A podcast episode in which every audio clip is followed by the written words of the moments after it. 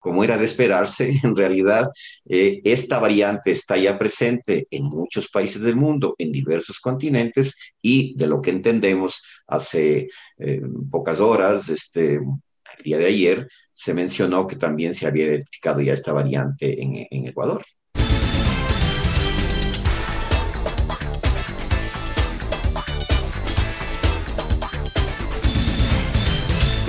Es una entrevista que tengo ahora que me parece pues de lo más eh, puntual, algo que tenemos que tratar ahora, de lo más, eh, digamos que relevante, con el doctor Fernando Zacoto, eh, su especialidad de salud pública. Él es el presidente de la Sociedad Ecuatoriana de Salud Pública, de hecho, y vamos a tratar la situación actual del COVID-19 y la nueva cepa que estaría ya acá en el Ecuador. Doctor, como hay tantas fake news, ayer cuando decían de, las, de la nueva cepa, déjeme mover eso acá, yo decía, ¿será, no será? En verdad ya no sabes qué creer, no sabes cómo actuar en ciertas cosas y con ciertas noticias, ¿no? Por eso usted, que es una voz autorizada, me encantaría que nos comunique a través de este medio qué es lo que está pasando con la nueva cepa. Eh, gracias, Mariela. Bueno, en efecto, en realidad en Gran Bretaña identificaron una variante con 17 mutaciones en el virus en el mes de septiembre ya. Ahí se hizo un primer reporte, un artículo científico.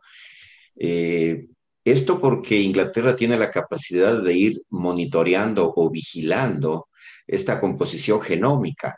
Eh, pocos países pueden hacerlo de manera sistemática y ellos lo están haciendo, de tal manera que eso les permitió identificar en septiembre ya esta variante y luego en los meses siguientes, semanas siguientes, se dieron cuenta que la velocidad de transmisión del virus era más rápida de lo que usualmente se estaba dando con eh, virus, digamos, sin esta variante que se daba, de tal forma que eso está plenamente comprobado. Y luego, como era de esperarse, en realidad eh, esta variante está ya presente en muchos países del mundo, en diversos continentes, y de lo que entendemos hace eh, pocas horas, este, el día de ayer, se mencionó que también se había identificado ya esta variante en, Ecuador. En Ecuador. Ahora, doctor, eh, cuando, usted dice que Inglaterra y el Reino Unido tienen la capacidad de determinar y detectar la cepa, porque tienen todos los, los elementos necesarios y la tecnología necesaria para hacerlo, no significa que esa cepa haya nacido en Inglaterra, que haya nacido en Reino Unido, sino que allí la detectaron. Pero puede estar ya desde septiembre igual en los cinco continentes. Bueno, eh, como se actúa, digamos, en base a, en este caso, hechos científicos, eh, lo que sí es verdad es de que el virus muta. Eh, y se conoce que los virus mutan, unos tienen mayor, capacidad de hacerlo que otras. Recuerde que en España, por ejemplo, en Europa, la segunda ola que se dio por ahí por el mes de julio-agosto se atribuía a una variante que se encontró en trabajadores del área agrícola de España que tuvieron contacto en distintos países. En este caso, eh, efectivamente, en, Inglaterra, eh, en el Reino Unido, pues se ha realizado este, este diagnóstico Vuelvo a insistir, porque hay una capacidad montada de vigilar la variación genómica del virus y esto es algo que yo vengo siempre insistiendo, es decir, son capacidades y competencias que los países desarrollan a lo largo del tiempo, no se lo hace de la noche a la mañana.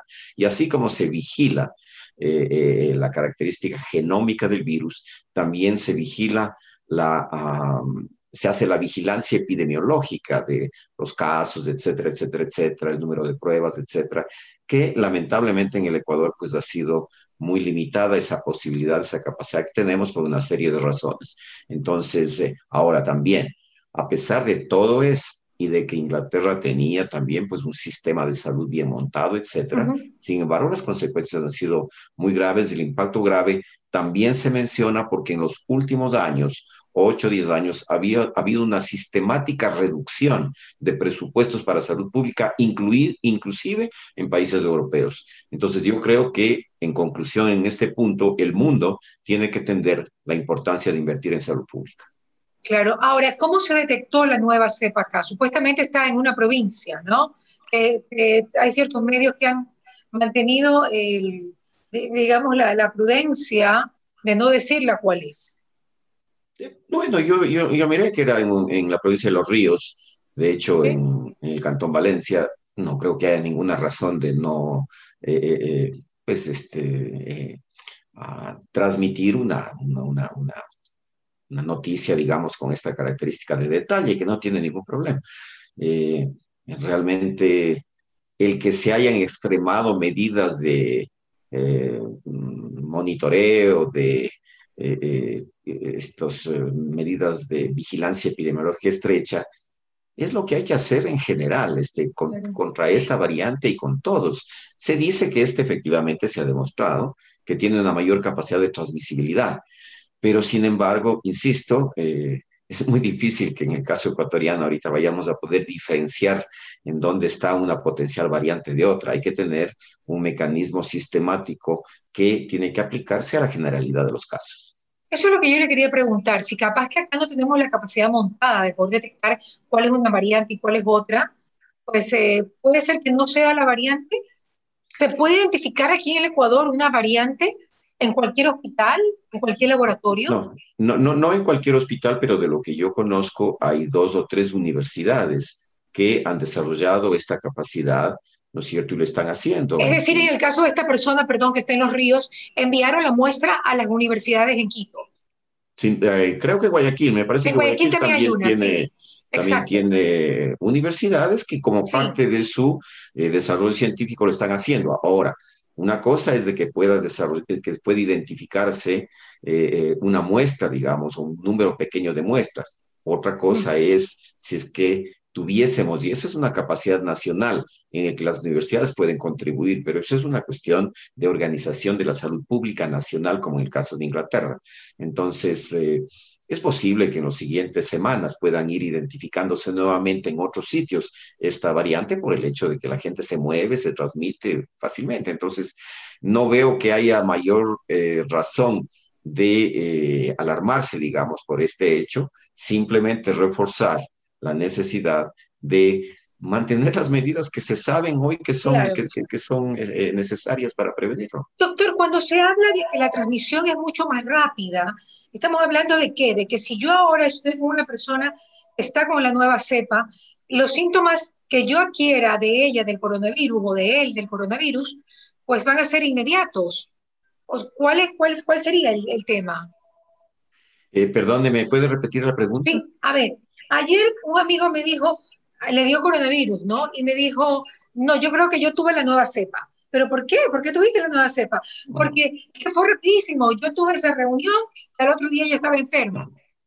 Eso es, o sea, es por, por el tiempo de, de, tu adquirir, por decirlo de alguna manera, por el contagio de, de la cepa del, del, coronavirus, o por qué, cómo se determina, cómo podemos determinar que es más contagioso.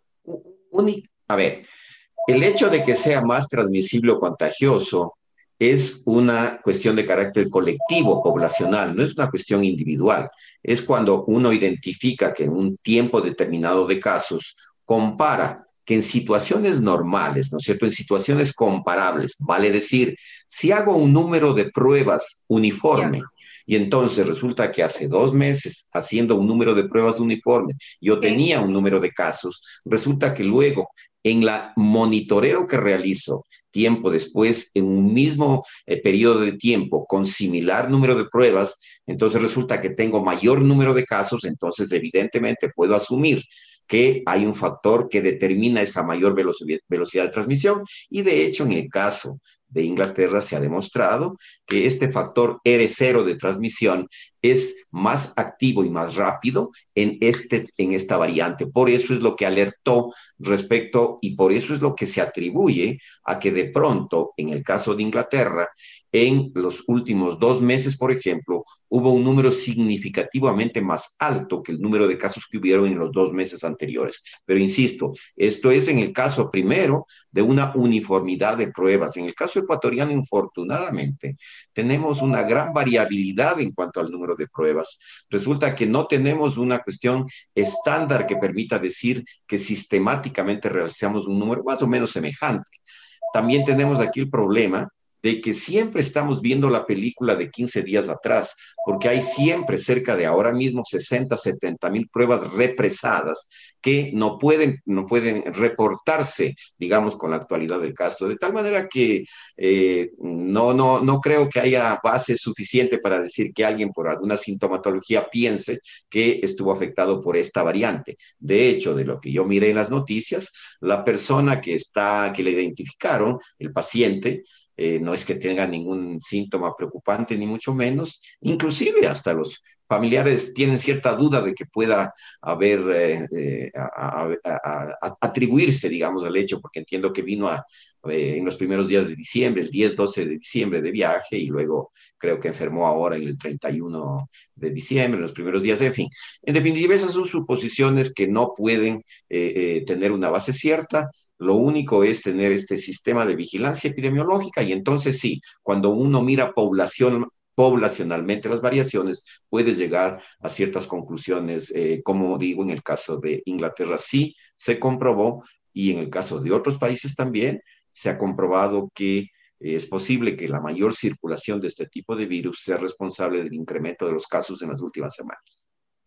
Pero eso quiere decir que, que si este es un virus que se reproduce tan rápidamente, eh, pues eh, se doblarán los casos de, coronavirus y también se, doblará, se doblarán los fallecimientos. En, en, la medida, en la medida que esta variante, digamos, pase a ser la dominante, pero yo creo que estamos, no, no, no podemos decirlo eso en el caso ecuatoriano. Es decir, eh, cierto es que luego la circulación, una vez que ingresa ¿no? Yo hago una, una rememoranza. Cuando se dijo que el primer caso en Ecuador era el 29 de febrero con una señora que se la identificó. De los ríos. Eh, de los ríos, sí. De los ríos. Pero en realidad es altamente probable, casi seguro, que ya hubieron ingresos a Ecuador que no fueron identificados muchas semanas anteriormente. Y eso fue uno de los factores que determinó la situación explosiva y realmente dramática de Guayaquil. Yo me acuerdo que hubo un paciente oriental, no sé si de la China, de Japón, no sé de dónde, que estuvo en vigilancia en Quito. ¿Usted recuerda ese primer paciente desde antes de la paciente identificada como cero acá en Guayaquil? Sí, sí, eh, fue un caso que luego se descartó porque no era eh, eh, por, por, por COVID-19, por SARS-CoV-2. ¿Pero se descartó o simplemente había desconocimiento y no se lo pudo identificar adecuadamente? No, yo creo que en ese caso en ese caso, como en este, es decir, de haber dicho oficialmente que el 29 de febrero fue el caso cero, realmente no corresponde a la realidad. Es decir, es un hecho que hubo una circulación mayor, sobre todo en Guayaquil, por el hecho de que hubo una gran, era momento de gran movilidad, es decir, mucha gente regresaba de vacaciones en Europa o personas que viven acá, que también este, tienen familiares allá, una mayor circulación. Entonces, eh, eso es lo que uno puede decir en definitiva. No hubo una capacidad diagnóstica oportuno, como no la hubo en muchos países, hay que decirlo, pero también hay que reconocer que esta deficiencia de identificación oportuna de una epidemia, de un virus, este y otros, depende de la solidez de un sistema de salud pública. El sistema de salud pública ecuatoriano crónicamente ha sido debilitado, pero en particular en los dos últimos gobiernos, por una serie de razones, se ha debilitado más. Entonces, en definitiva, hoy, con esta variante, con, con, el tipo de virus que estaba circulando anteriormente, con las que eventualmente puedan venir, porque el asunto de la vacuna va a demorar, pues no puede relajarse a propósito de una promesa de vacunación, no puede relajarse de manera alguna las medidas porque eso sí nos va a generar una gran dificultad más allá del tipo de mutación del tipo de virus por el hecho de que pueda y, parecería, y eso es una cosa que el gobierno tiene que alertar y yo creo que los medios es importante que lo hagan, ¿no es cierto? Que hasta que no haya una cobertura útil de vacunación, 60, 70% de la población se ha dicho, pues no existe esa protección colectiva y por tanto yo creo que puedo decirlo con toda eh, eh, eh, frontalidad. Todo este año debemos mantener seguramente las medidas de precaución para impedir esta, la, transmisión del virus. Claro, doctor, ¿se sabe algo sobre si la vacuna va a cubrir a la nueva cepa?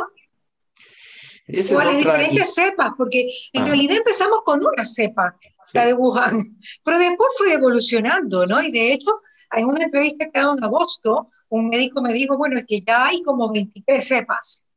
Entonces, y ahorita esta cepa es la que ha causado más temor porque pareciera que vino bastante diferente. Pero cepas hay un montón.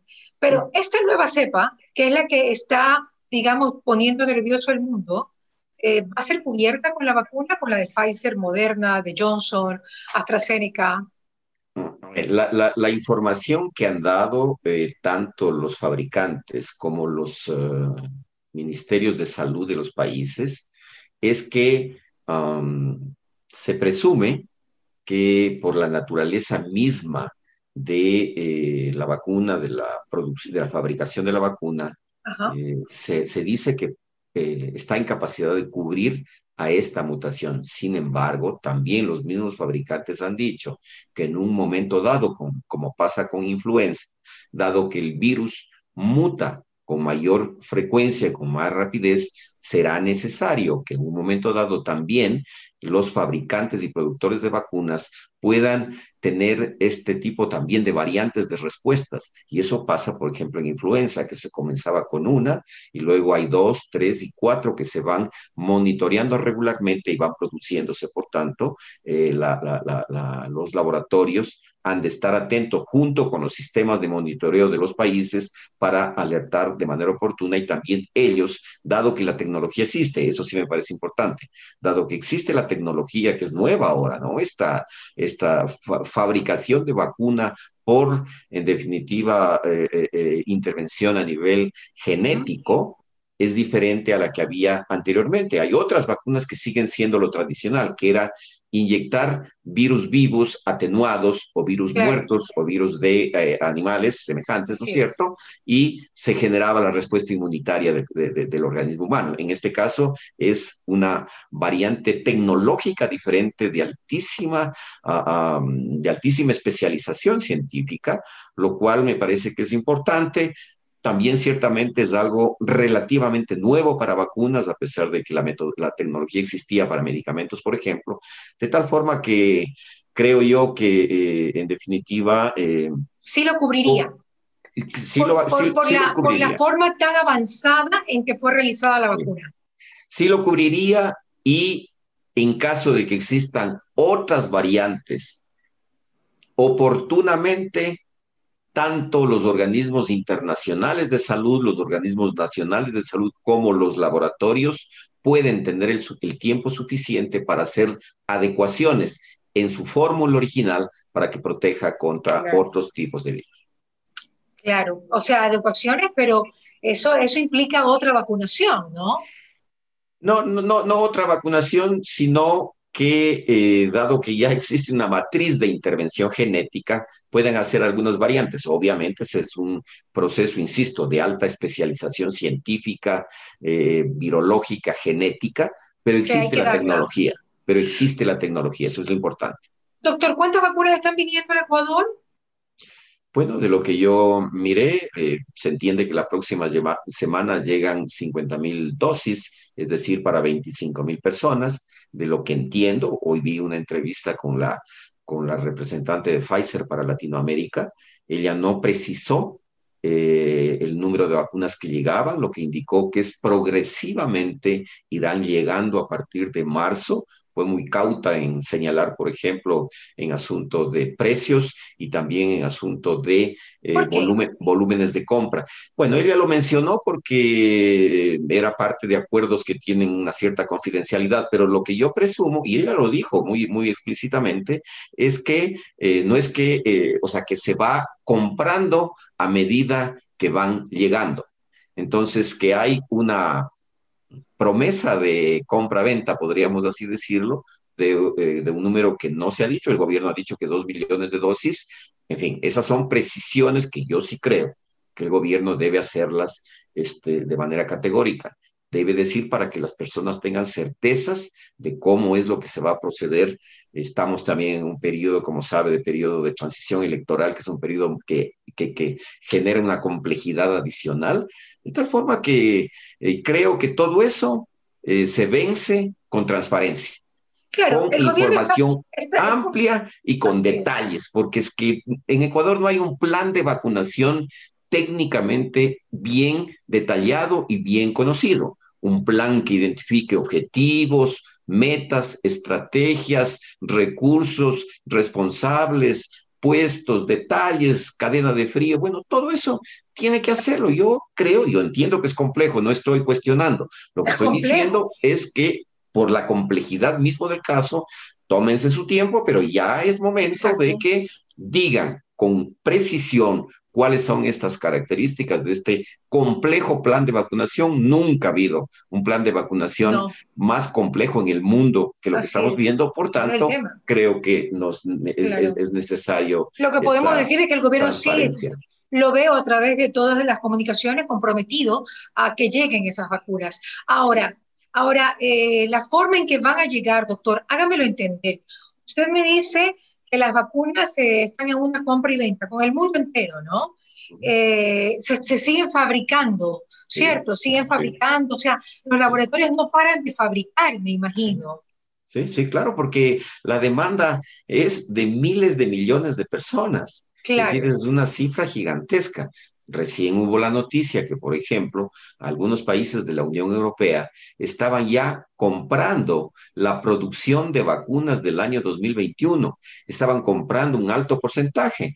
Entonces, eh, por esa razón, y también para evitar en lo posible el que la vacunación y el acceso a la vacuna se convierta en un factor que aumente las desigualdades sanitarias en el mundo entre países con mayor y menor desarrollo, con mayor y menor capacidad económica de compra, es lo que debe recurrirse, por ejemplo, al mecanismo COVAX de la Organización Mundial de la Salud para que pueda, en definitiva, asegurar que llegue a los países de menor condición económica, porque de lo contrario va a ser terrible. Tanto tienes, tanto ganas, tanto tienes te permite vivir o no. Eso no puede ser en salud. Claro, pero COVAX está comprometido mundialmente para que África se vacune y todos los países pues eh, que no son industrializados, del tercero, cuarto, quinto mundo, obtengan su vacuna. Eso sí es un compromiso que lo he leído y que sé que se está dando y con diferentes fundaciones muy, muy, pero muy importantes del mundo entero, mi querido doctor. Eso, eso también tranquiliza. De hecho, tengo entendido que COVAX, que creo que está en unión, si usted me corría, no sé si con UNICEF, diría yo, con UNICEF, pues están también enviando previamente a los países que no están en la capacidad de almacenar vacunas, están enviando pues equipos adecuados para poder tener en congelamiento las vacunas y que todos lleguen, todas lleguen al fin que todos queremos, pues no, que se vacune la población. Claro, ahora en eso también hay que mirar un poquito el costo-beneficio, es decir, eh, si es que, por ejemplo, un gobierno decide eh, eh, mantener y fortalecer estas medidas de, prevención conocidas con lo que ya sabemos, distanciamiento físico, mascarilla, lavado frecuente de manos con, con, con agua y jabón. Y esperamos, por ejemplo, a la vacuna que es más adaptada a nuestros medios y a nuestras facilidades tecnológicas de mantenimiento. Por ejemplo, la vacuna de, eh, de, AstraZeneca, Oxford, por ejemplo, que se mantiene a temperatura normal de entre 2 y 8 grados centígrados de refrigeración.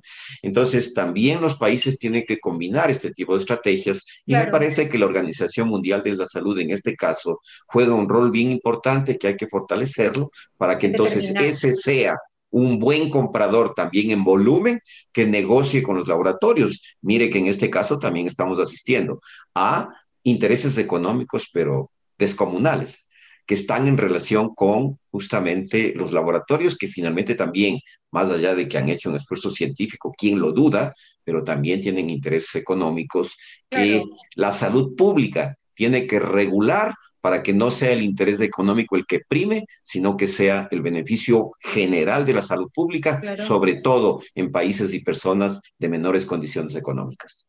Doctor, usted que es especialista en el tema de salud pública, que es tan interesante la salud pública, ¿no? Porque es algo mucho más amplio. ¿Cómo, va, cómo, cómo es la cadena de frío de la vacunación? Hablemos de la de Pfizer.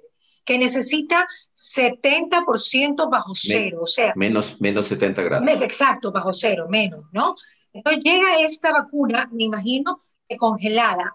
COVAX o eh, quien sea, el gobierno, las entidades, eh, bueno, eh, privadas, como sea, no, no, no digamos quién, ya tiene todo listo para recibir a esas vacunas que vienen congeladas, ¿no? Me imagino que vienen en esas pipetitas, ya cada uno con su vacunita, perfecto, llegan las vacunas que lleguen a cada país. Después, ¿cómo se hace para, para, para inocularla en el ser humano? ¿Se descongelan? ¿Se ponen en baño María? o sea, ¿cómo, es el tema? Es que no, lo entiendo. Si viene tan congelada, ¿Cómo después se hace líquida y se introduce en nuestro cuerpo? Ok, ok. En el caso de la vacuna Pfizer, ¿no? que tiene esta necesidad de mantenimiento, el laboratorio se compromete a entregar en el sitio que el país le dice, con todas las garantías del caso, con una trazabilidad también de todo el proceso, desde que se fabrica hasta que se transporta y llega al país destinatario. Luego de eso, hay naturalmente la coordinación con el gobierno nacional y hay un periodo de una semana aproximadamente en la que la vacuna puede mantener su, toda su eficacia entre 2 y 8 grados centígrados. Es decir, hay una ventana de alrededor de 8 días en las que efectivamente pues ya se puede vacunar con y toda se va descongelando. Claro, naturalmente, obviamente, porque vienen en unos eh, eh, envases, digámoslo así, de hielo seco, que es de alta tecnología, pero que es responsabilidad del laboratorio. Entonces, llega al Ecuador y claro, también debe haber ahí igual un mecanismo de trazabilidad perfecto a efectos de identificarle todo el camino hasta que llegue a la persona que le vacuna. Entonces hay que verificar todos estos aspectos, es complejo y también viene esa capacidad organizativa que, insisto, es compleja, pero que también es parte del desarrollo de la salud pública. Y déjeme decirle que el Ecuador sí ha tenido un prestigio y una experiencia de vacunación. Históricamente, aún en condiciones de mucha dificultad, debilidad económica, el país ha tenido un buen récord, digamos, de coberturas de vacunación infantil, sobre todo, que, que, pues ha, sido de mucha utilidad. Bueno, es la primera vez que se va a vacunar adultos, ¿no? Así masivamente. Sí, bueno, también acuérdese que la influenza también, por ejemplo, se vacuna. Pero no es masivo. Quien quiere ponérsela se la pone. Eh, bueno, la, idea, la verdad es que debería haber una mayor protección también, pero eh, es, es, verdad, no, no se da en la medida que debería darse. Ojo, en Estados Unidos se vacuna sistemáticamente a millones de personas cada año. Acá también hay el problema económico por el costo de la vacuna y también por todo este sistema, por todo el debilitamiento de la salud pública. La vacuna es uno de los recursos más importantes que se ha descubierto en el mundo para la salud pública y eso no debe descuidarse y el Ecuador tiene que recuperar la capacidad que históricamente ha tenido. Entonces quiere decir que de ahora en adelante tanto los gobiernos nacionales como locales en el mundo entero tienen que tener planes constantes de vacunación sin parar porque, porque obviamente como la vacuna no sabe si dura un año, dos años, ya eh, pues termina de vacunar a todos y ya empieza otra vez el otro año que se necesita vacunar otra vez. Es decir, ahora sí es verdad, no vamos a parar nunca con el montaje y el aparataje que tenemos que tener para las vacunaciones de ahora en adelante. Claro, y lo que usted dice es particularmente importante, Mariela, porque eso es lo que Ecuador tiene que recuperar y potenciar. Si usted tiene una red de unidades locales de salud, barriales comunitarias, a 10, 15 minutos de su casa. Y en realidad debería ser para todo el país, pero digamos que sobre todo en los, en, en los barrios, en las comunidades de mayor necesidad, de mayor vulnerabilidad, debería haber. Entonces, toda la vacunación no tiene que ser parte de una campaña, tiene que ser de un programa regular en el que sea común, corriente, que si yo tengo ese equipo local de salud que tiene a su cargo, digamos que 500, 600 familias, ¿no es cierto? Tiene eh, 2.500 personas a su cargo. Yo puedo saber perfectamente entonces cuántos niños tengo para vacunar, cuántas madres embarazadas para vacunar, para controlar, para hacer controles nutricionales, etcétera, etcétera, etcétera. Esa base es la que tiene que fortalecerse y en Ecuador no se ha fortalecido como debería haberlo hecho. Y entonces, de hoy en adelante, esto tiene que servir, y me da la oportunidad de decir que tiene que servir para un acuerdo nacional por la salud pública, Mariela. Mire que esta es la primera vez en la historia del Ecuador y del mundo, y en el caso ecuatoriano, que se discute el problema de salud pública entre los temas que les dicen a los candidatos. Resulta que ahora estamos hablando de salud pública como antes nunca se hablaba y era la última rueda del coche y la, la cenicienta de las políticas. No puede seguir, tiene que enseñarnos y tiene que haber lecciones de aprendizaje. Verdad, verdad.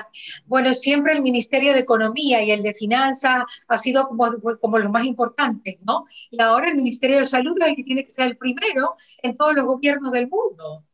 Bueno, lo de los ministerios de Economía y Finanzas. Son importantes, no en digo base de sin duda, pero en base de esas políticas generales, políticas de Estado que no pueden cambiar, tiene que entender y los gobernantes y los decisores políticos y también la empresa privada tiene que comprender que sin adecuada salud no hay posibilidad de desarrollo y por tanto tiene que priorizar y dentro de los recursos, que sin duda son limitados, tiene que atenderse con particular eh, eh, relevancia a la salud pública. Y yo creo que ese creo que tiene que ser un aprendizaje que realmente ha sido muy doloroso con tantas muertes, tanto sufrimiento que se ha dado, pero tiene que de, enseñarnos para respetar, para, para este, reconocer la importancia de la salud pública. Y con tanto miedo que tenemos, que eso, eso es lo que realmente nos tiene, nos tiene mal, el hecho de tener tanto temor, ¿no? Tanto temor de lo que puede pasar, porque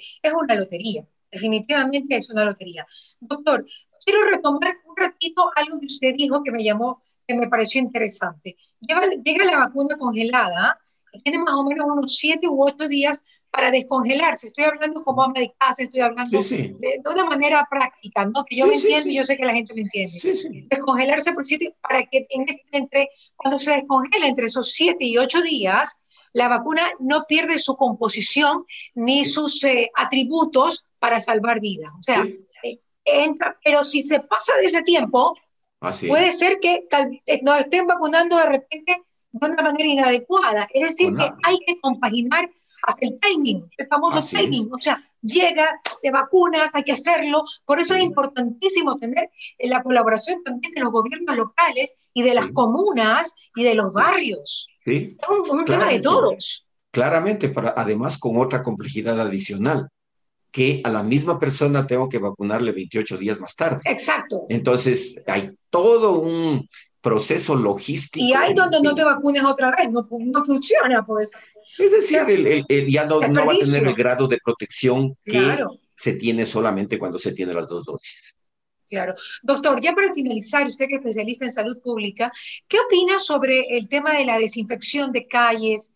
La porque la OMS, ¿qué dice? Mascarillas, distanciamiento, lavado de manos. Son tres cosas que son sumamente efectivas. Yo acabo de estar en Europa y me hizo un PCR, yo estaba muy nerviosa, me salió negativo, gracias a Dios, pero créame que eh, yo soy exagerada en el cuidado, yo estoy con mi alcohol, yo estoy con mi doble mascarilla, o sea, una, una fuerte y tal, y no, o sea, con el cuidado que tuve, no me contagié. Y claro, estuve dentro de la burbuja familiar, yo sabía que estaban libres de dentro de la burbuja familiar. Pero le pregunto, eh, este tema de desinfecciones en los barrios, en las ciudades, o, mm. que se ve tanto, no solamente aquí, sino también allá, ¿no?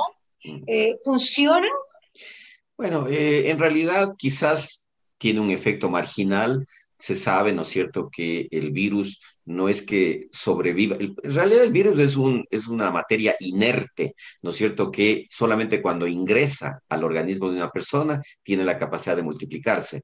De tal manera que creo que en alguna medida se justifica, pero realmente lo fundamental son esas cuatro medidas. Distanciamiento físico, uso de mascarilla, lavado frecuente de manos, desinfección y evitar estas ah, ah, concentraciones en sitios que no tengan ventilación, cerrados, oscuros y con personas sin protección y mucha gente ahí concentrada. Ese son los cuatro elementos que tiene que eh, eh, eh, observarse y probablemente si se observa adecuado y disciplinadamente podamos superar y hacerlo como en su caso, con la burbuja también, respetando todo eso, mantenerse eh, a, salvo. ¿Y, y, por qué en otras épocas, doctor, sí servía el tema de las desinfecciones en calles? Porque, eran mosquitos, porque eran otro tipo de... Eh, porque, es, porque es otro tipo de, de, mecanismo de transmisión, ¿no es cierto? Por el caso de enfermedades vectoriales, paludismo, dengue, otros, entonces tiene otro mecanismo que eh, determina esta importancia. En este caso, insisto, las cuatro medidas son las más importantes. Pero mi sentido común me dice, entre más limpio esté mi barrio, ah, mi ciudad y todo, ah, mejor. Pues ah, si la quieres desinfectar, porque bueno. Eso, eh, creo que todo suma. que, absolutamente, es decir, eh, eh, la limpieza, la higiene, tanto personal, familiar, comunitaria, por supuesto que es una base importante para la salud, ¿quién lo duda? Exactamente, doctor. Doctor, un gustazo, como siempre, estar con usted. Eh, gracias por estar con nosotros en Marila TV y también aquí en Radio Fuego 106.5. Un abrazo y si Dios lo permite, nos oímos muy pronto. Seguimos aprendiendo de la vacuna, no paramos de aprender. La gente me dice, ¿por qué sigues hablando del COVID? Porque esto continúa porque esto continúa, porque cada día aprendemos más, porque cada día salen cosas nuevas. Así es, efectivamente. Si me permite, para cerrar y agradeciéndole mucho, eh, también invitar a la Sociedad Ecuatoriana de Salud Pública, impulse el Acuerdo Nacional por la Salud Pública. De hecho, la próxima semana, el 20 y el 21, vamos a tener eh, eh, sesiones con los candidatos a vicepresidentes, algunos para presidentes y asambleístas, justamente para comprometerles. Así que le invito desde ya para que pueda acompañarnos y también invitar a los Mándeme el Zoom, mándeme el Zoom que yo entro. Con absoluta, con absoluta seguridad. Muchas gracias, Mariela. ¿Qué pasa con Mariela? Llegó a ustedes gracias al auspicio de UTEC, Nature's Garden, Senel, Pharmacies, McDonald's, Claro, Produbanco, Ceviches de la Rumiñahui, Urbaceo, Unidad Educativa Paul Rivet, ATM, Maggi y Prefectura del Guayas. Que vuelvan los besos, las risas, las voces